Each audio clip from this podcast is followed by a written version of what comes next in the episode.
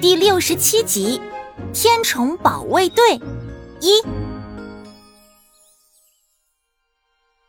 李庆春是一家国有企业的工程师，他经常被单位外派到其他城市的分部去处理技术问题，一去就是一两年。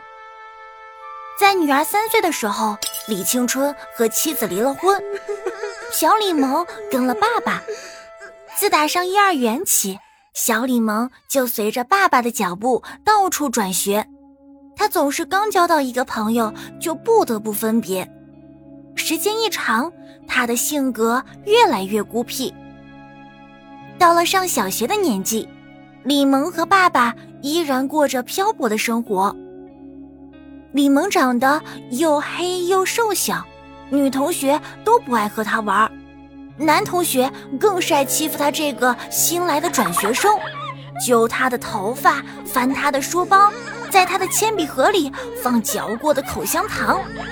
爸爸工作太忙，老师们也不太关注他。李萌受了委屈，只能回家偷偷的躲在被窝里哭。六岁那年，他看了一部少儿连续剧，里面有一个特别爱告状的小女孩。其他的小朋友们都不敢招惹他，小李萌反倒从爱告状的小女孩那里吸取了灵感。他觉得这个办法可以试一试。果不其然，在他的主动出击下，那几个爱欺负他的调皮男孩都开始绕着他走。为了巩固胜利的果实，他常常向老师告这几个坏孩子的状。久而久之。爱告状的行为逐渐变成了一个习惯，成为他潜意识中的保护伞。桀骜的性格和惹人讨厌的行为，像一堵坚实的城墙，包裹着这个九岁的小女孩。她的心也被牢牢的封在里面。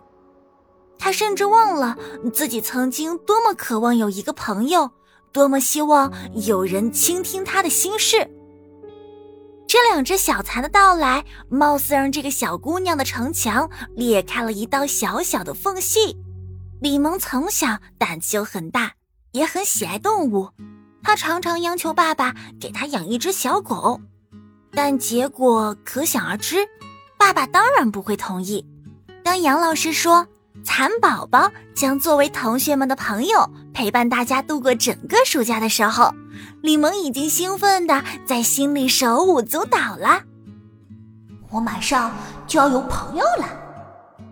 小李萌感觉到自己的心在微微颤抖，他一路把小盒子捧在手里。爸爸很久都没见他笑得这么开心了。回到爸爸的单身宿舍。